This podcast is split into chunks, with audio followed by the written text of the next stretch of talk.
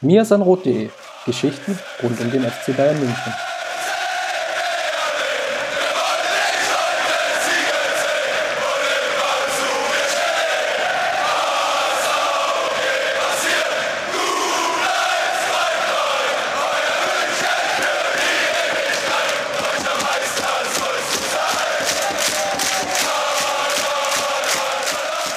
Herzlich willkommen zum Mir sind Rot Podcast.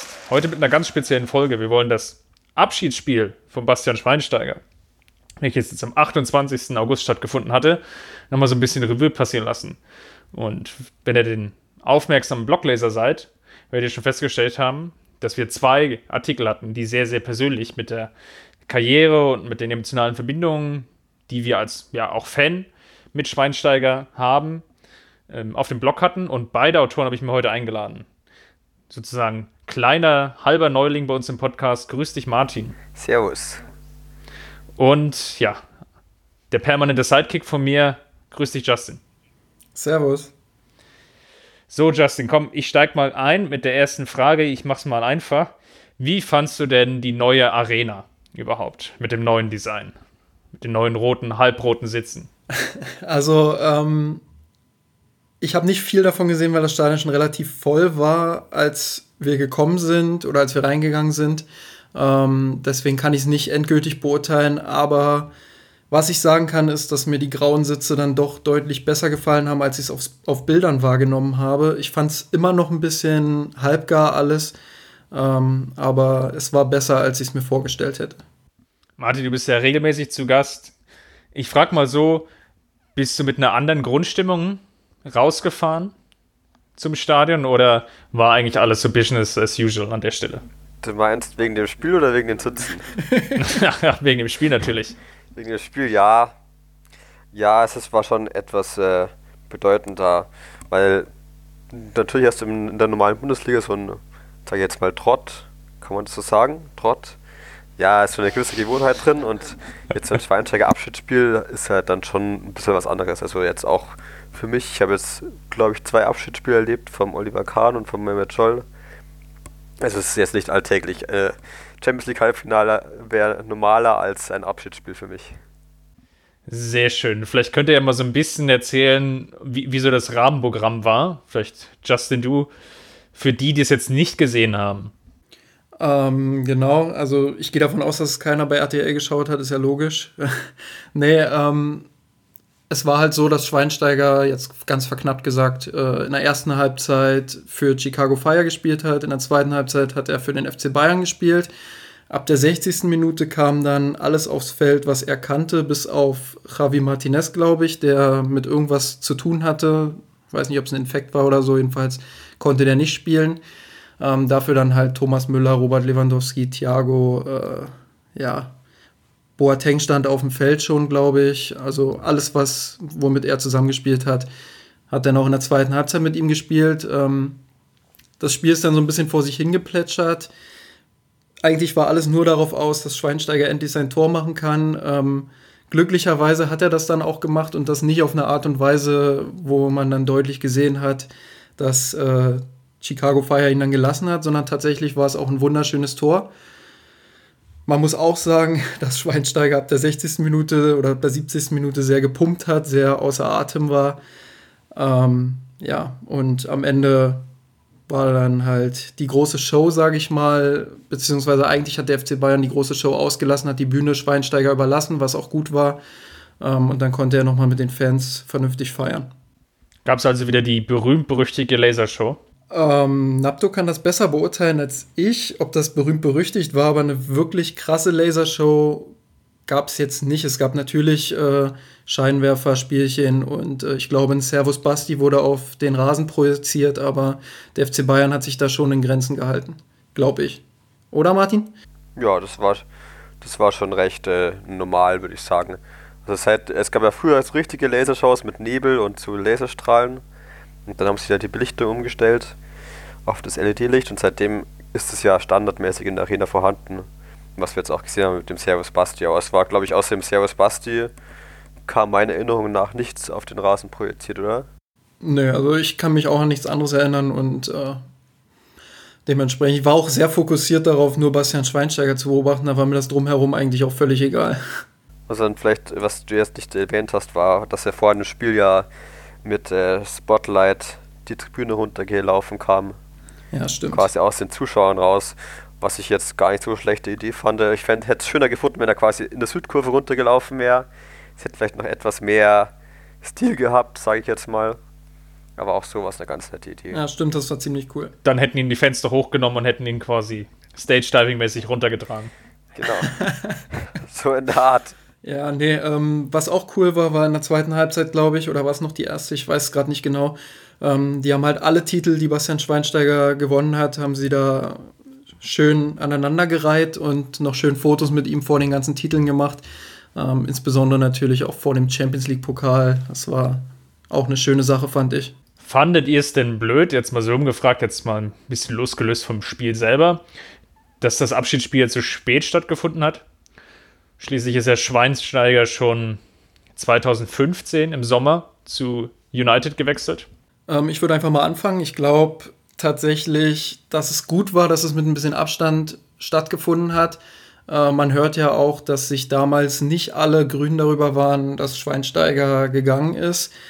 Ähm, dementsprechend ist es vielleicht besser, mit ein bisschen Abstand auf die Sache zu schauen. Und äh, mit drei Jahren Abstand, glaube ich, war das nochmal eine sehr emotionale Kiste und vielleicht auch ein Stück weit besonderer noch, als wenn es damals direkt stattgefunden hätte. Was ich halt so ein bisschen seltsam finde, ist, dass es jetzt halt einfach mal so drei Jahre später ein Abschiedsspiel war, obwohl er dann die Karriere nicht beendet hat. Also irgendwie ist das jetzt so einfach mitten reingeschoben worden in er ist irgendwann von Bayern weg, aber es hat seine Karriere noch nicht beendet, aber jetzt haben wir einfach mal ein Abschiedsspiel gemacht.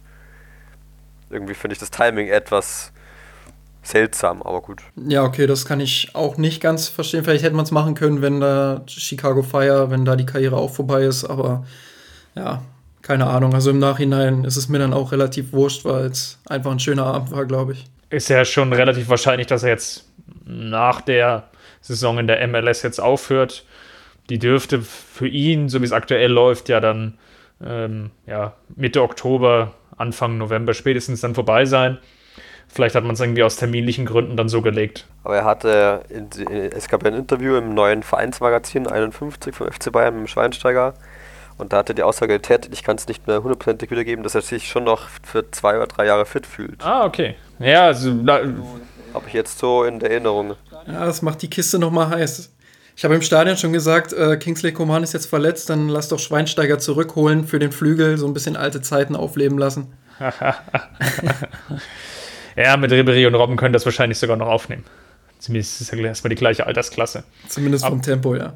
Aber, aber, ja, Martin, könnte, könnte durchaus sein, dass er vielleicht doch noch weitermacht, aber ähm, er hat sich ja ziemlich geziert jetzt vor dieser Saison schon, ob er jetzt überhaupt noch mal weitermacht. Ja, warten wir es mal ab. Und natürlich, was vielleicht definitiv für ein Abschiedsspiel jetzt zu diesem Zeitpunkt spricht, war das Wetter. Wer will schon ein Abschiedsspiel im, im Januar oder im, ja. im Dezember haben? Ja, das wäre dann für die, für die Hardcore-Fans gewesen wahrscheinlich. Aber ich meine, Chris, äh, dann wärst du bestimmt hingefahren. Du gehst ja auch äh, nach Berlin gegen Hannover oder so bei bitterkalten Temperaturen. Hauptsache es ist kalt im Stadion. ähm, lasst mal ein bisschen loslösen von dem Spiel. Ihr, ihr seid ja, ich glaube, da, da spoiler ich jetzt nicht zu so viel, ihr seid ja schon eine andere Generation als meine Wenigkeit. Ähm, ich bin ja eher mit dem, dem FC Bayern groß geworden, ja, Anfang der, der 90er und, und für mich war so in, in der Jugend die, die 2000er Generation, wenn man so will, war schon so ein bisschen eher das, das prägende Ereignis für mich und auch die, mit den Spielern war ich irgendwie emotional stärker verbunden im, im Fan-Dasein. Ähm, wie, wie ist es denn jetzt für euch, wenn so eine große Karriere sich jetzt dem, dem Ende entgegnet? Darf ich diesmal anfangen, Justin? Na klar. Das ist nett. Ähm, ja, wie du schon sagst, es ist natürlich immer so ein bisschen eine Altersfrage. Also ich habe ja Kahn und Elba und Matthäus auch noch alle miterlebt, Stefan Effenberg, Mehmet Scholl, aber die waren halt schon da, als ich zum FC Bayern kam, ja. Also ich habe die nicht so also von klein auf gesehen. Und jetzt, ich habe jetzt zwar den Basti selber nicht, nur nicht in der A-Jugend damals gesehen, aber trotzdem hat man halt mitbekommen, als er das erste Mal gespielt hat oder als er ganz junger Spieler beim FC Bayern war. Und er hat mich und den wahrscheinlich beim Justin auch halt diese erste Lebensphase oder die, eigentlich die schönste Lebensphase jetzt so im Alter von 20 bis 30 hat er halt ausgefüllt. Und er war der Protagonist der wahrscheinlich erfolgreichsten Zeit vom FC Bayern. Man hat ernannt, er war halt auch das Sinnbild für den Aufstieg des FC Bayern von europäischem Mittelmaß zur Weltspitze. Und das war halt beeindruckend, diesen äh, Verlauf zu sehen. Genau, anschließend daran würde ich vielleicht auch sagen, ähm, für mich spielt natürlich auch Lahm immer da noch so eine Rolle. Ähm, Lahm und Schweinsteiger waren halt die beiden Spieler, mit denen ich alles erlebt habe beim FC Bayern, also fast alles. Ähm, durch alle Höhen, durch alle Tiefen gegangen mit diesen beiden Spielern. Zu Schweinsteiger war diese emotionale Bindung einfach, glaube ich, noch ein Stück krasser, weil er selbst auch so eine Achterbahnfahrt in seiner Karriere erlebt hat, weil er selbst wie kein zweiter auch diese, diese Tiefpunkte verkörpert hat. Ich glaube, wenn man ähm, ans Finale da Horm 2012 denkt, dann denkt man zuerst an Bastian Schweinsteiger, der sich in seinem Trikot vergräbt, vielleicht maximal noch an Arjen Robben. Ähm, und genauso denkt man dann halt an 2013 im Champions League-Finale daran, wie die beiden am Mittelkreis sitzen und sich total entspannt miteinander unterhalten. Ähm, ja, das sind einfach besondere Momente und ich glaube, dass man im Leben, gerade in der Anfangsphase als Fan, ähm, so eine ganz starke Verbindung zu einem Spieler einfach hat. Vielleicht ist das für jüngere Fans irgendwann mal ein Josua Kimmich oder ein anderer Spieler, der gerade beim FC Bayern ist. Für mich war das Bastian Schweinsteiger. Ähm, deswegen ist für mich auch 2015 ein Stück weit was zu Ende gegangen. Fangen wir vielleicht mal mit einem mit einem schönen Spiel an. Und zwar würde ich mal euch bitten, jeder überlegt sich mal einen Moment, mit dem er oder den, den der Schweinsteiger am, am ehesten verbindet oder was ihm am ehesten in den Sinn kommt. Ähm, weil du jetzt gerade auch die, die zwei Champions League-Finals schon angesprochen hast. Ähm, wenn, wenn ich an Schweinsteiger denke, muss ich komischerweise immer an diese riesen vergebene Chance denken in der im, im 2013er Finale gegen Dortmund, als er in der kurz vor dem 2 zu 1, so der 86., 87. Minute, da aus dem, dem Hintergrund dann irgendwie nochmal zum, zum Abschluss kommt und relativ zentral auf Weidenfeller irgendwie abschießt.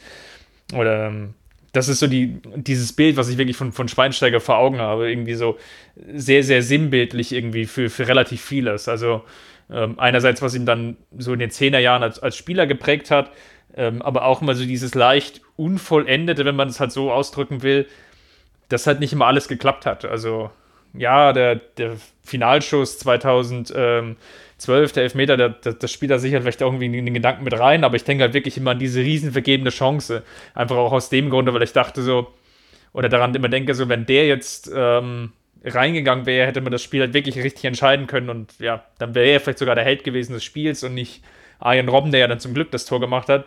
Aber ich verbinde wirklich mit ihm immer so diese, diese eine vergebene Chance. Warum auch immer, aber die ist halt bei mir wirklich hängen geblieben. Ich würde ergänzend dazu vielleicht noch sagen, ähm, die Körpersprache, die er direkt nach dieser Chance hatte, ich habe das auch gerade vor Augen, war ja so, komm weiter, macht, wir schaffen das. Und ich glaube, dass eher das bei mir hängen bleiben würde, dieses immer weiter antreiben, aus Rückschlägen einfach wieder aufstehen. Ich glaube, das ist, das ist wirklich, das hat Schweinsteiger geprägt und damit hat Schweinsteiger auch den FC Bayern geprägt.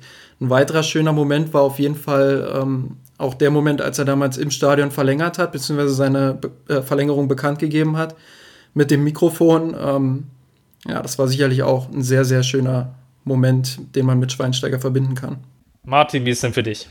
Ja, tatsächlich, was die erste Szene, die mir jetzt einfällt, ich habe jetzt schon kurz überlegen müssen, was es so das prägendste ist.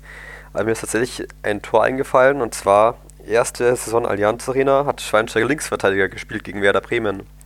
Und ich glaube, in der zweiten Minute hat der Miroslav Klose das 1-0 geköpft und der Schweinsteiger hat das Kopfballduell verloren.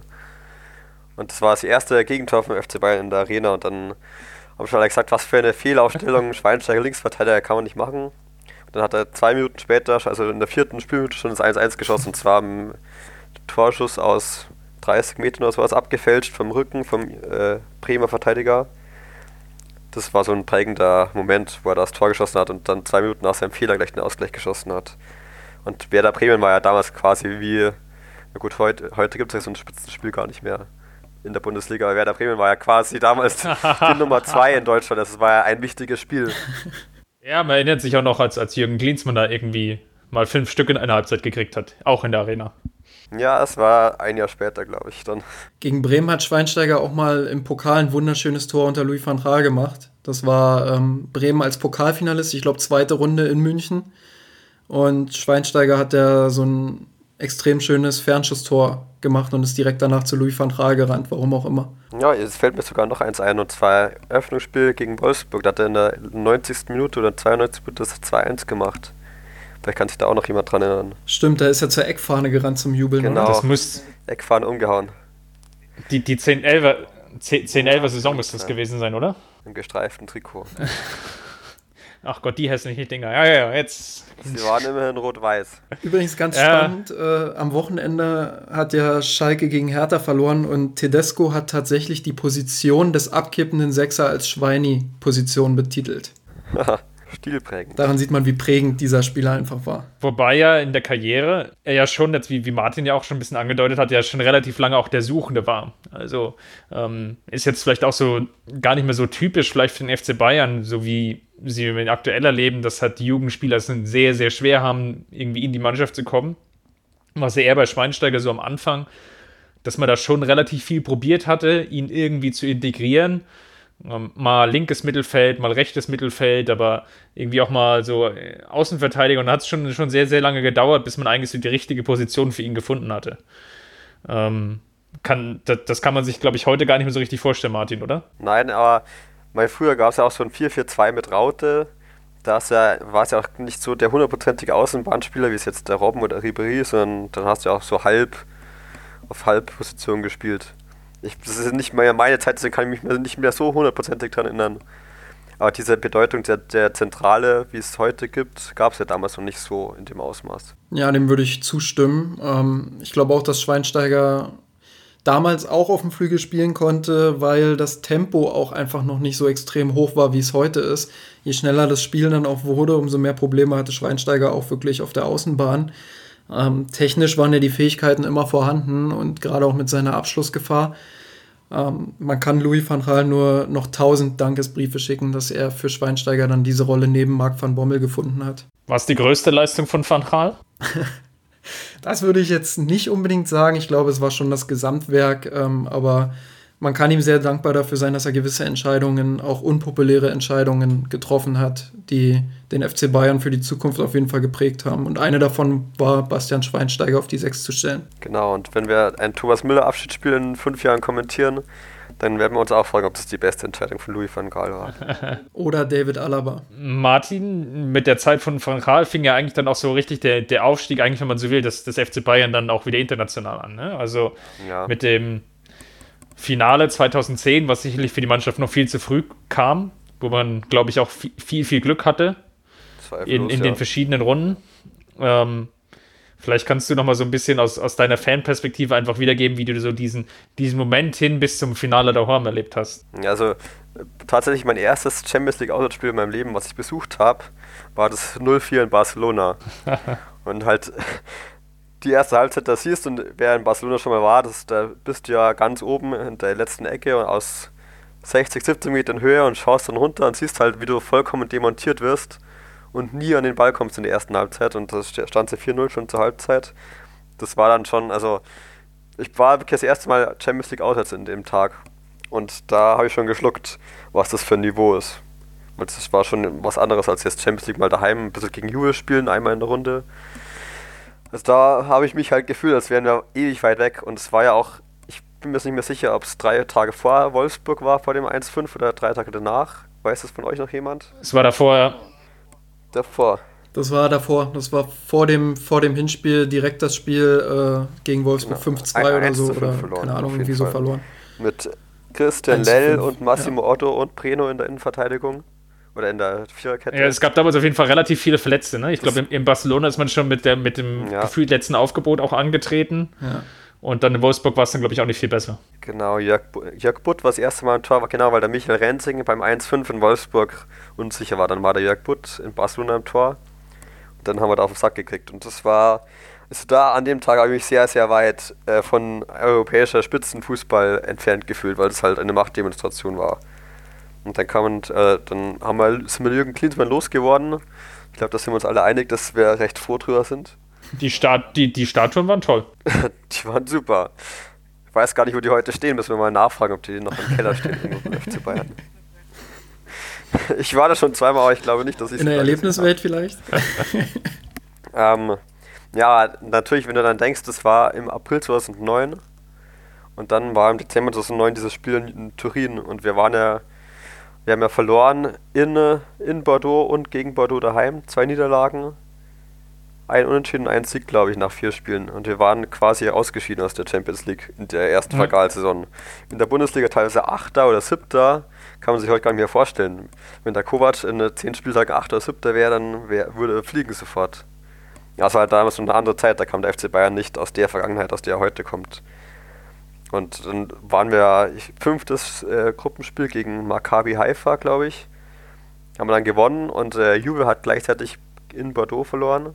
Dann haben wir halt diese überraschende Chance gekriegt, am letzten Spieltag in Turin nochmal weiterzukommen. Und das hat schon echt niemand mehr damit gerechnet. Und gut, was in Turin passiert ist, das ist ja Geschichte. Und Jörg Butt hat per Elfmeter getroffen. Ivica Ulic hat, glaube ich, eins gemacht. Mario Gomez auch, oder? Also ich erinnere mich, verbaut dann glaube ich auch noch einen reingeschoben. Mm, ja. So der, der, der Klassiker. Oh. Das letzte Tor hat auf jeden Fall Tim Moschuk gemacht. Also wir lagen ja einzeln in Turin hinten und du weißt ja, wenn Juve einzeln führt, dann ist es ja eigentlich unmöglich für dich aufzuholen. Ja. Also Juve war ja damals auch noch auf dem ganz hohen europäischen Niveau. Und so die dann 4-1 aus dem eigenen Stadion geschossen haben. Gut, damals waren sie im Ausweichstadion wegen dem Stadionumbau. Ja, dass wir die 4-1 besiegt haben, das war halt so ein erster Fingerzeig. Aber es ist halt gerade auch deshalb so witzig, weil das Spiel halt auch komplett anders hätte laufen können. Also es ist nicht so, dass Bayern da jetzt äh, eine überragend perfekte Leistung abgeliefert hat. Es war eine sehr gute Leistung, es war eine Willensleistung ähm, und am Ende auch völlig verdient, dass Bayern weitergekommen ist. Aber es hätte durchaus in einigen Momenten auch anders laufen können. Und das war halt so, so ein typisches Beispiel dafür, wenn dieses Spiel verloren gegangen wäre, oder Bayern nicht ins Achtelfinale gekommen wäre, dann wäre für Van Gaal wahrscheinlich schon deutlich früher Schluss gewesen. Sicherheit, ja. Da darf man auch nicht vergessen, wir haben dann in, äh, in Florenz sind wir glücklich weitergekommen, nachdem wir 3-1 hinten lagen. Absolut, ja. Furchtbares Spiel gespielt. Mhm. Dann Viertelfinale, Viertelfinale in Manchester reduziert heute jeder auf das Iron Robben Tor, aber wir haben in der ersten Halbzeit haben die uns sowas an die Wand gespielt, das kann man sich gar nicht vorstellen. Ja. Da hatte ich, da hatte ich richtige Flashbacks. Da war ich so, du hast ja gerade von Barcelona erzählt. Lustigerweise stecke ich gerade so ein bisschen in der Zeit drin, weil ich ja auch äh, an einem Buch über die Zeit arbeite. Ja. Und ähm, bei Manchester hatte ich wirklich so Flashbacks an Barcelona, wo ich so vorher, vor dem Spiel schon dachte, ah, ist die Mannschaft überhaupt so weit? Und als dann diese erste Halbzeit war, klar, das Rückspiel, äh, das Hinspiel war natürlich überragend, aber ähm, in Manchester hatte ich dann diese Flashbacks, wo ich dachte, ja, die Mannschaft ist einfach nicht auf dem Niveau, wo so ein Vorjahresfinalist halt ist. Und dann haben sie es natürlich noch super gedreht. Wobei ich das, das witzige ähm, 2-1 aus dem Hinspiel habe ich echt noch im Kopf. Ähm, ja. wo, wo Butt diesen langen Abschlag macht, der irgendwie in der 91. bei Gomez landet und Gomez auf einmal irgendwie sein Dribbling-Talent entdeckt und glaube ich da irgendwie vier oder fünf Leute aussteigen lassen. Das kann man sich ja gar nicht vorstellen. Ich dachte nur, was macht denn der da? Was soll denn das jetzt? Und auf einmal verliert er eigentlich den Ball und Olic kommt da aus dem Nichts und ich glaube, das war mit einer der lautesten Momente in der Allianz Arena. Also ich war nicht da, aber ähm, es hat sich zumindest so angehört. Vielleicht war ja Napto im Stadion. mit Sicherheit. Ja, ich, ja, ich war im Stadion und es war schon ein guter Torjubel. Ja. Aber wir wollten noch mal bis zum Finale der Home kommen. Ja, genau. Also, ich habe, ich hab, glaube ich, zu weit ausgeholt. du hast sehr, sehr, sehr weit ausgeholt. Dass ich, ich versuche dich mal wieder einzufangen. Ähm, ja, komm, 2010, 2011 können wir jetzt eh überspringen. Das war das war ja nichts in der Champions League, ne? Ja, da waren wir eigentlich besser, die bessere Mannschaft gegen Inter, aber haben, da haben die uns halt ausgekontert. Wo, wobei genau, wir, glaube ich, auch nicht. Mehr, wir hatten zwar relativ viele Schüsse, wenn man so will, aber das, es war, glaube ich, die, die ganz zwingende Torchance habe ich ja nicht mehr vor Augen aus dem Spiel. Ja, ich glaube schon, dass wir da klar überlegen waren, aber. Ja, doch, doch, ja, ich glaube, da waren schon einige Chancen dabei und äh, gerade auch mit dem, mit dem Rückenwind durch das späte Gomez-Tor im Hinspiel und in der Allianz Arena war man dann halt wirklich auch klar die bessere Mannschaft. Und da hat sich das dann alles gedreht gegen Juve und in der Vorsaison hatte man so viel Glück. Und dann lief plötzlich alles falsch, was für Van Gaal nur falsch laufen konnte. Dann kam ja Heinkes für die mit der Beginn mit der 2012er Saison. Genau. Wenn ich jetzt alles noch richtig im Kopf ja. habe. Und Martin, das, das lief ja eigentlich auch schon, ja, es lief sich, es lief sich ganz gut an, aber so richtig überragend war es jetzt nicht, ne?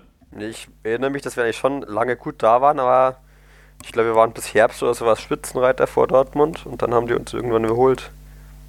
Ich glaube, das haben wir auch Spitzenspiel unentschieden gespielt. Das waren diese 16, das waren diese 16 Siege in den 17 Spielen, die sie hatten. Ja, das kann gut sein. Als, ich glaube, als Robben dann auch den Elfmeter da noch hatte. Im, ja, genau, im Rückspiel. Drei Monate vor dem Final, verschossenen Finalelfmeter. Oder zwei Monate. Wobei ja da der Fokus jetzt schon gefühlt sehr, sehr stark auf der Champions League war. Also ich glaube, die, die Liga hatte man gar nicht so, so richtig dann mehr auf dem Schirm, sondern als man dann merkte, es geht in der Champions League relativ weit, dann hatte sich der Fokus dann schon sehr, sehr stark Richtung Champions League verlagert. Ja, es, es kann man sich auch heute gar nicht mehr vorstellen, was das für ein Traum war, im eigenen Stadion die Champions League, das Champions League Finale zu gewinnen. Oder zu spielen überhaupt. Ich meine, meiner Erinnerung nach haben wir damals Real Madrid zugelost gekriegt, also es ist ja auf jeden Fall so. Dann haben wir im Hinspiel 2-1 gewonnen. Es hat damals niemand damit gerechnet, dass wir im Rückspiel echt, echt nach Hause schaukeln. Also ich war deswegen auch so euphorisch damals, weil wir das nicht, weil wir nach Madrid gefahren sind und nicht damit gerechnet haben, dass wir da weiterkommen. Weil da haben ja KK und Ronaldo die erste Saison, glaube ich, in Madrid gespielt. Hm, ich glaube, zweite Saison, glaube ich, schon bei, bei Ronaldo. Aber zweite. bei KK weiß ich es jetzt nicht. Ronaldo war auf jeden Fall schon eine Weile da. Ja, 2010 sind die beide gekommen, weil Mourinho 2010 zu Real ist. Ja, kann sein. Ja. Ich überlege gerade, ob das, das das Spiel war, wo, wo Alaba diesen komischen Handelfmeter gekriegt ja, hat. Das war es. Ey, das war wirklich. Und da habe ich wirklich meinen Hut vor David Alaba gezogen, wie der Junge danach weitergespielt hat in Madrid, als wäre nichts gewesen. Ich meine, du hast im Hinterkopf, ähm, entweder habe ich jetzt meiner Mannschaft das Finale da Horm vielleicht versaut oder äh, ich werde auf jeden Fall fehlen. Ähm, beziehungsweise ich werde auf jeden Fall fehlen, wenn die Mannschaft weiterkommt. Und da habe ich meinen Hut mehrfach gezogen vor dieser Leistung, die er danach noch im Bernabeu gebracht hat. Ich glaube, nur fünf Minuten danach oder so hatte er schon äh, die Vorlage für Robben gegeben, der das Ding dann aber an die Latte oder knapp rübergesetzt hat. Ähm, ja, also es war eine klasse Leistung von Alaba dann. Es ging auf jeden Fall, glaube ich, ins Elfmeterschießen, wenn ich es noch richtig auf dem Schirm habe. Richtig. Und den entscheidenden Elfmeter hat Bastian Schweinsteiger verwandelt. Um, dass wir mal wieder aufs Thema kommen, liebe Hörerinnen und Hörer. ja. Ja, ich habe es ja vorhin gesagt, die Geschichte, die Geschichte, des FC Bayern ist halt in dieser Zeit auch die Geschichte Bastian Schweinsteigers und deswegen ist es halt auch so eine romantische Geschichte irgendwie. Was ich ja auch faszinierend finde, dass er quasi in Madrid den Elfmeter verwandelt hat, obwohl der sehr unplatziert geschossen war. Also er war ja irgendwie so leicht links, halb hoch was eigentlich Genauso wie man für, eigentlich nicht schießt. Genau, was für ein Traum für jeden Tor ist und der im, im Finale wäre eigentlich ziemlich genau aufs Eck gekommen. Rechts unten, wenn Tschech den nicht noch mit den Fingerspitzen an den Pfosten gelenkt hätte. Ja. Der war ja recht platziert, aber halt wahrscheinlich zu durchschaubar damals. Ich habe mir nochmal die Elfmeter vom Supercup-Finale 2013 angeguckt ähm, und muss sagen, da hätte Tschech aber auch den einen oder anderen parieren können. Da war er irgendwie gar nicht gut im Tor. Und ausgerechnet in diesem Spiel in München holt er seine beste Leistung im Elfmeterschießen raus. Ärgerlich. Ja, vielleicht hätten wir auch einfach nur bessere Elfmeterschützen haben sollen. Und das ist ja wieder ein anderes Thema. Vielleicht hätte man auch vorher einfach nur die Chancen nutzen sollen. Ja. Aber. Auch das wäre eine Option gewesen. Okay, Hand aufs Herz. Wie lange wolltet ihr nach dem Spiel nichts mehr von Fußball wissen? Ich kann mich an die zwei Wochen danach nicht mehr erinnern. Habe ich aus meinem Leben verdrängt. Ja, also bei mir war es so, ich war ja im Olympiastadion in München zum Public Viewing. Ähm, nach Abpfiff habe ich erstmal zwei Stunden kompletten Cut drin. Dann finde ich mich auf einmal irgendwie auf dem Rasen des Olympiastadions wieder. Total leer und ausgesaugt. Und ich habe, glaube ich, auch kein Wort mehr gesprochen bis am nächsten Tag irgendwann abends. Als ich in Berlin wieder zu Hause ankam, ähm, habe ich, glaube ich, erstmal 14 Stunden am Stück geschlafen und danach wollte ich von Fußball bestimmt zwei, drei, vier Wochen nichts mehr wissen. Ich glaube, das erste Spiel, was ich wirklich wieder mit ein bisschen Emotionen geguckt habe, war ausgerechnet Deutschland gegen Italien bei der Europameisterschaft. Damals hatte ich ja auch noch ein bisschen anderes Verhältnis zur Nationalmannschaft, auch dank Lahm und Schweinsteiger. Ähm, ja, dass das dann auch verloren ging, war natürlich bezeichnend. Ich glaube, auf die neue Saison hatte ich dann eigentlich gar keinen Bock mehr. Und in der neuen Saison sollte dann komischerweise alles anders werden. Ja, Wahnsinn wie sich die Dinge manchmal so innerhalb von einem Jahr drehen können, oder? Ja, es wurden viele kleine Stellschrauben gedreht. Wobei an der Rolle von Schweinsteiger hat sich, glaube ich, gar nicht so viel geändert in dem Jahr. Nö, also der war weiterhin Sechser, der war weiterhin Stratege für Jupp Heinkes. Ich kann mich erinnern, dass Heinkes irgendwann mal gesagt hat, ähm, dass Schweinsteiger für ihn eine ähnliche Gewichtung hat wie Busquets bei Barcelona. War natürlich das größtmögliche Lob, das ein Spieler erhalten kann. man muss ja auch sagen, es war ja auch zu Recht. Also Schweinsteiger hat im Finale da, wenn man diesen scheiß Elfmeter dann mal ausklammert, hat er wirklich ein großes Spiel gemacht und wurde zu Unrecht am Ende dafür kritisiert, äh, dass er kein Leader wäre. Also ich fand, er hat wirklich ein großartiges Spiel gegen Chelsea gemacht und war auch in den wichtigen Spielen immer voll da. Wann hattet ihr das Gefühl, dass es dann in der 2013 klappen könnte? Mit, mit welchem Spiel hin? War es schon die, war's das Viertelfinale gegen Juventus oder waren es die Achtelfinale-Spiele äh, gegen, gegen Arsenal? Oder erst das, das Halbfinale gegen, gegen Barca? Ich glaube, mir war es tatsächlich erst das Rückspiel in Barcelona, wo man gemerkt hat, dass das Hinspiel nicht eine, ein One-Day-Erlebnis war. Während sich diese Dominanz, die wir hatten, einfach bestätigt hat im Rückspiel in Barcelona. Da habe ich ziemlich lange gebraucht, glaube ich, um das zu realisieren, was dieses Jahr möglich ist. Ja, da würde ich mich anschließen. Das ist tatsächlich so. Ähm, das Hinspiel war für mich noch total surreal. Irgendwie die beste Mannschaft der Welt. Klar, sie war angeschlagen, Messi war, glaube ich, verletzt, dann hatten sie mit ihrem krebskranken Trainer da zu tun. Ähm, aber trotzdem war das eine einmalige Leistung da in der Allianz Arena. Ähm, Gerade auch wenn man gesehen hat, was das für eine Teamleistung war. Und als sie das dann auch noch in Barcelona bestätigt haben, hatte ich echt äh, das Gefühl, dass wir selbst unseren Angstgegner Borussia Dortmund im Finale schlagen können. Ausgerechnet Dortmund, das war ja auch noch so die Zeit, als man wirklich richtig Angst vor das Spiel hatte oder vor dem Spiel. Also es war so ein bisschen der, das Kryptonit, wenn man so will, für den FC Bayern. Gerade, gerade Klopp, der, der glaube ich, wie kein anderer den, den FC Bayern in dem Moment entschlüsselt hatte. Ja, es war ja auch so, dass man, also man hatte ja immer das Gefühl gegen Juventus und gegen Barcelona, gegen Juventus war es so ein bisschen auf Augenhöhe, gegen Barcelona hatte man das Gefühl, dass man so ein kleiner Außenseiter ist vor dem Spiel. Ähm, gegen Dortmund war auf einmal so die Rolle, ja, wir sind deutlich Meister geworden, wir haben Barcelona mit 7 zu 0 Toren besiegt, wir sind absoluter Favorit, auch deshalb, weil Borussia Dortmund es halt perfekt verstanden hat, sich in diese Underdog-Rolle zu begeben mit Jürgen Klopp. Und deswegen hatte man einfach das Gefühl, dass man auch mit der Geschichte von 2012 nur verlieren konnte. Und das hat das einfach unfassbar unangenehm, in, gerade in der Woche vor diesem Finale gemacht. Ich bin auch der Meinung, dass Dortmund äh, an dem Tag auch nicht nur wegen dem Titel, sondern auch wegen der Dominanz eine historische Chance vergeben hat, weil die hätten uns an dem Tag, wenn sie gewonnen hätten, hätten die uns mental runterschießen können für alle Zeit. Also zumindest die Generation Lahm, Schweinsteiger, Robben, Ribéry. Ich weiß nicht, ob die das mental nochmal verkraftet hätten, wieder ein Finale zu verlieren. Und dann auch noch gegen Borussia Dortmund, wo halt die Jahre zuvor gesagt genau. wurde, ja, es ist jetzt eine Wachablösung in Deutschland. Man muss ja dazu sagen, die Bundesliga-Saison war ja historisch. Heinkes hat den Rekord, den Jürgen Klopp mit Borussia Dortmund aufgestellt hat, mit 91 Punkten nicht nur übertroffen, sondern den Rekord quasi demontiert. Also es war ja pulverisiert, würde ich fast schon sagen. Das war ja eine Riesenleistung in der Bundesliga. Ähm, und die wäre einfach zumindest in den Medien und in der Öffentlichkeit halb so viel wert gewesen, wenn sie dieses Champions League-Finale nicht gewonnen hätten. Ich glaube auch, dass das Champions League-Finale war dann so der, der Gipfel von vielen, was sich dann vielleicht nochmal kumuliert hatte in, für die deutsche Nationalmannschaft, wo ja viele Spieler dann auch dabei waren im, im WM-Finale, aber das war schon so die eine sehr prägende Zeit eigentlich über die, die zwölf Monate hinweg, wenn man so will. Ja, absolut. Da ist, also da kann ich kein Wort mehr ergänzen. Wie sieht es bei dir aus, Martin? Ich auch nicht. Man hat ja auch im Finale am Anfang gemerkt, wie nervös.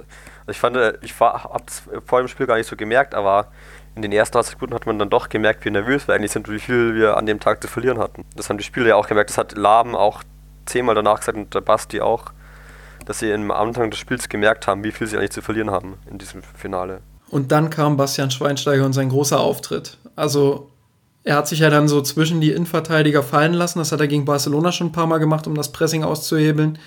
Ähm, und das hat gegen Dortmund auch einwandfrei funktioniert. Das Pressing wurde dann ein bisschen wirkungsloser. Schweinsteiger konnte sich der Manndeckung so ein Stück weit auch entziehen ähm, und konnte das Spiel endlich aufbauen. Und ab da war Bayern dann halt tatsächlich auch zunehmend besser im Spiel, hat sich erste Chancen erarbeitet. Also, ähm, wenn man rückblickend auf dieses Champions League-Finale schaut, dann ist es halt nicht nur die Heldengeschichte von Ayn Robben und Javi Martinez, der auch ein herausragendes Spiel gemacht hat, sondern ein Stück weit auch Bastian Schweinsteiger, der strategisch einfach einen riesen Anteil daran hatte die erste halbe Stunde sah es ja gar nicht danach aus. Da hatte Dortmund, glaube ich, so fünf oder sechs Schüsse aufs Tor, wenn Bayern, glaube ich, noch keine einzige Möglichkeit hatte. Also es lief eigentlich ziemlich viel für Dortmund in dem Moment. Genau, und dann kam das, was ich gerade gesagt habe. Dann hat Schweinsteiger sich halt fallen lassen und ähm, hat halt für diese eine Umstellung gesorgt, die Bayern irgendwie ins Spiel gebracht hat. Dann springen wir mal einen Pokal weiter oder zwei Pokale. Ich lasse mal den, den DFB-Pokal, der danach stattgefunden hat, ein bisschen aus. oder war das, äh, war, war das für dich dann noch so besonders, weil es dann das Triple war, Martin? Nein, tatsächlich. Natürlich redet man heute immer gerne von dem Begriff Triple, aber was das Triple ausmacht, ist ja die Champions League, da brauchen wir nicht drum herum reden. Aber das Spiel gegen Stuttgart war halt auch nochmal so eine Kiste. Heinkes hat nach dem Champions League-Sieg und Peter Herrmann auch, die haben beide kritisiert, dass die Spannung in der Mannschaft einfach logischerweise nicht mehr so da war, weil das Champions League-Finale ja vor dem DFB-Pokalfinale war. So, und genau das hat man dann gegen Stuttgart auch gesehen. Zwar sind sie gut ins Spiel reingekommen und haben auch ziemlich schnell mit 3 zu 0 geführt, aber dann kam so eine Phase, wo Bayern sich zu sicher gefühlt hat. Und dann kam Stuttgart halt nochmal auf so ein 3-2 heran. Und ich glaube, die letzten Minuten, die habe ich einfach nur noch zitternd und mit den Händen vorm Gesicht irgendwie verbracht, bis es dann endlich durch war. Ja, ich glaube, wenn wir jetzt Finale verloren hätten, hätte es im Endeffekt auch keinen interessiert. Also die Geschichte wäre nicht anders verlaufen wegen einem verlorenen Pokalfinale. Das nicht, aber es ist schon was sehr Besonderes, äh, alle drei Titel zu gewinnen, allein deshalb, weil das ist ja, also wenn man heute die Generation Lahmsteiger halt abgrenzen möchte von anderen großen Teams des FC Bayern, dann ist es halt hauptsächlich das Triple, das den Unterschied macht. Also die Champions League haben halt auch andere Bayern-Mannschaften gewonnen und das Triple hat nicht eine einzige Bayern-Mannschaft in der Historie gewonnen. Martin, ist ja, ja es, es, fällt uns jetzt schwer, da eine große Gegenrede aufzuschwingen, glaube ich. Seid ihr so geschockt jetzt? Worauf ich eigentlich hinaus wollte, ist ja, dann kam ja Guardiola und dann lief es, glaube ich, noch, also es lief ja eigentlich extrem gut weiter, glaube ich. Ähm, europäischer Supercup gewonnen. Ähm, den, oh Gott, wie, den, wie hieß der andere Weltpokal? Äh, FIFA WM. Gott, wie hieß denn das? Äh, FIFA WM heißt es. Ja, FIFA Club WM irgendwie so. Ja, genau. Die es jetzt bald auch nicht mehr geben soll, aber wie dem auch sei. Ähm, de, der wurde auch noch gewonnen. Ich, ich glaube, in dem Moment war dann eigentlich gefühlt zumindest alles erreicht, was man erreichen konnte, oder? Also es gab, gab ja keinen Höhepunkt mehr danach, eigentlich. Zumindest auf, auf nationaler Ebene. Ja, schon. Ähm, mit Pep Guardiola kam halt auch nochmal ein anderer Fußball irgendwie nach München. Ich erinnere mich da in seiner ersten Saison an das Spiel gegen Manchester City. Äh, ich glaube, da stand Schweinsteiger auch auf dem Platz, oder? Ich erinnere mich nur an Philipp Lahm-Tackling. Weiß ich gerade gar nicht. Kann auch sein, dass da. Ja, auf jeden Fall. Lahm, Lahm war auf jeden Fall im Mittelfeld. Kann auch sein, dass Schweinsteiger gar nicht dabei war. Aber das war auf jeden Fall eine grandiose Leistung. Also, es war so dominant und mit so einer Leichtigkeit und so einen schönen Fußball hat man selbst unter Guardiola beim FC Bayern nicht so oft gesehen. Das war schon. Äh, Schweinsteiger hat gespielt. Ja, okay.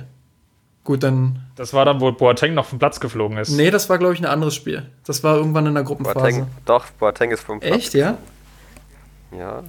Wo der Freistoß, ah. ich weiß nicht mehr, wer ihn geschossen hat, der ist dann noch an die Latte geknallt. Sonst wäre es eigentlich so ein Spiel gewesen, Stimmt. wo man so ein bisschen in Schönheit gestorben wäre. Stimmt, ja. Ich erinnere mich. Okay. Ich habe nur die Schönheit des Spiels noch im Kopf.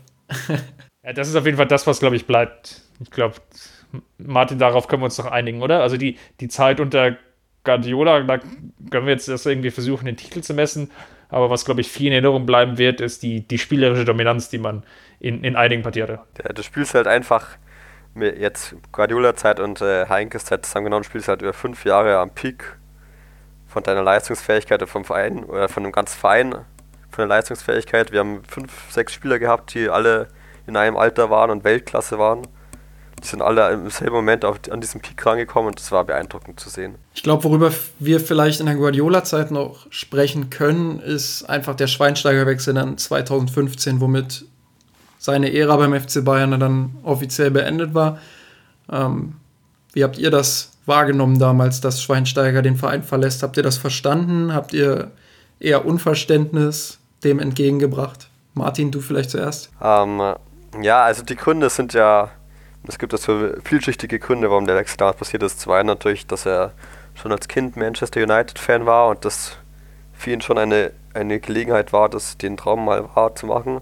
Auf der anderen Seite weiß man ja auch, dass Guardiola wohl ihm damals schon angekündigt hat, dass er wohl nicht mehr die Rolle spielen würde, die er aus der Vergangenheit gewohnt ist. Und deswegen ist es halt immer eine blöde Situation und der FC Bayern ist auch nicht der Verein, der jetzt in der Vergangenheit gezeigt hat, dass er diese Moderation von Abgängen von verdienten Spielern immer perfekt hinkriegt und das war halt auch wieder so ein Beispiel.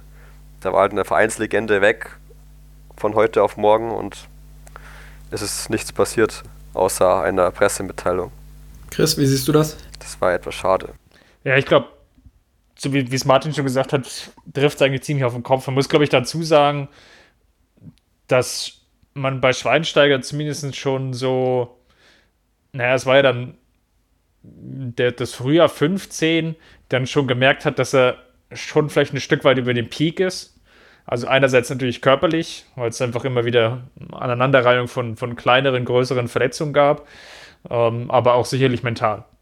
Also dass, dass irgendwo eine mentale Ausgebranntheit da war, einfach aufgrund der, der vielen Titel, ähm, gegipfelt noch in der Weltmeisterschaft, die wir jetzt ja so komplett auch ausgeklammert haben. Aber ich glaube, das war so der Bereich, wo man so gemerkt hat, okay, der, er ist halt nicht mehr so hundertprozentig auf dem Zenit. Und in dem Verein selber würde ich behaupten, dass damals irgendwo dann schon noch unter Guardiola diese Gier da war, irgendwie mit ihm einfach diesen Champions League-Titel nochmal, diesen Triumph nochmal zu wiederholen.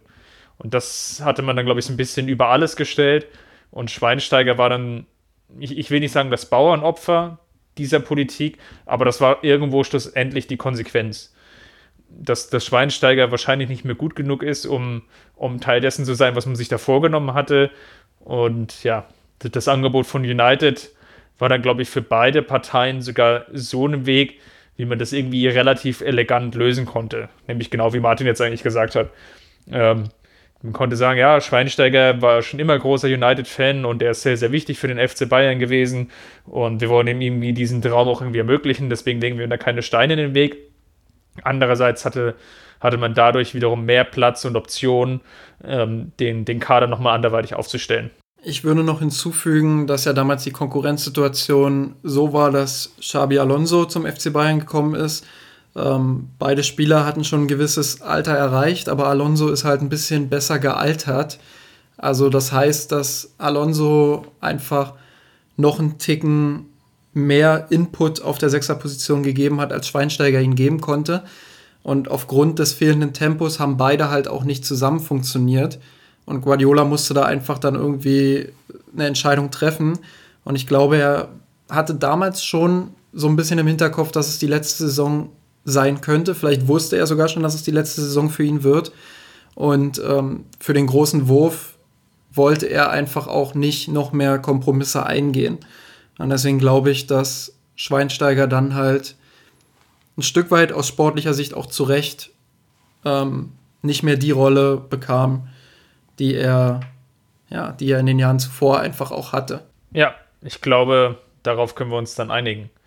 Vielleicht zum zum Abschluss noch als, als Abmoderation einfache Frage mit Ja oder Nein. Ist Schweinsteiger für euch das Gesicht des FC Bayern? Ja, ja oder nein? Ja. Zusammen mit Lahm, Ergänzung. okay, ich habe vielleicht doch noch eine allerletzte Frage, weil die, die haben wir irgendwie auch ein oder zweimal schon bekommen gehabt, irgendwie. Äh, auch rund um dieses Spiel. Die, die will ich dann doch nochmal aufgreifen. Glaubt ihr, dass Schweinsteiger zukünftig nochmal eine, eine Rolle beim FC Bayern einnehmen wird? In, als Trainer, Sportfunktionär, was auch immer? Martin, fang ruhig an. Nein, fang, fang du bitte an, Justin. Ich sag das zum Schluss was. Okay, okay. Ähm, das letzte Wort für unseren Napto. Ähm, ja, gut. Ich glaube schon. Ich hoffe, dass der FC Bayern ähm, Schweinsteiger sogar in eine sehr wichtige Rolle bringt. Einfach, weil wir hatten es jetzt erst das Gesicht des FC Bayern. Früher habe ich immer davon geträumt, äh, dass Lahm und Schweinsteiger irgendwann eine ähnlich prägende Rolle einnehmen wie Rummenigge und Hoeneß im Verein. Ähm, ich glaube, dass sie absolut beide das Potenzial dazu haben. Bei Lahm weiß man jetzt nicht, ob diese Chance schon so ein Stück weit verspielt ist mit dem Hin und Her da. Ähm, bei Schweinsteiger besteht die Hoffnung, dass er wieder Teil seiner Familie wird. Er hat zum Stadion gesagt, ähm, er ist einer von uns und genauso ist der FC Bayern, also FC Bayern und Schweinsteiger, das ist einfach, das kannst du nicht voneinander trennen. Und deswegen hoffe ich einfach, dass er eine wichtige Position beim FC Bayern bekommt. Gut, also wie ich in meinem Schlusswort von meinem Artikel auch gesagt habe, kann ich mir persönlich eine äh, Zukunft des FC Bayern ohne Bastian Schweinsteiger nicht vorstellen, weil er clever genug ist, weil er die Art und Weise verkörpert. Er ist, äh, er ist nicht geborener Münchner, aber er ist im Herzen Münchner, ist hier in Oberbayern geboren. Er hat diese Stadt verkörpert, er hat diesen Verein verkörpert mit all seinen Werten, die man sich vorstellt oder die man an seinem Verein schätzt. Und deswegen geht für mich kein Weg dran vorbei, dass man ihn eines Tages einbindet. Ob er das dann auf der anderen Seite möchte und ob das seinen Vorstellungen auch entspricht, das ist die andere Frage. Aber der FC Bayern von sich aus muss alles dafür tun, dass Sebastian Schweinsteiger eingebunden wird. Das war doch ein wundervoll salomonisches Schlusswort. Amen. Ich möchte mich bei euch, bei euch beiden bedanken. Es hat sehr viel Spaß gemacht. Ich hoffe, allen Zuhörern und Zuhörern hat es genauso viel Freude bereitet wie, wie uns das allen dreien. Ich spreche jetzt mal für uns. Äh, Freude bereitet hat einfach nochmal so ein bisschen durch die Historie durchzureiten. Wenn es euch gefallen hat, wir haben auch eine Kommentarfunktion im Blog. Ihr könnt gerne auch unter dem Podcast kommentieren und Dinge nochmal aufgreifen. Wir werden das dann vielleicht nochmal in einer der nächsten Folgen dann gerne aufnehmen und dann nochmal besprechen. Bis dahin bleibt mir eigentlich nur noch zu sagen, Servus. Servus. Servus.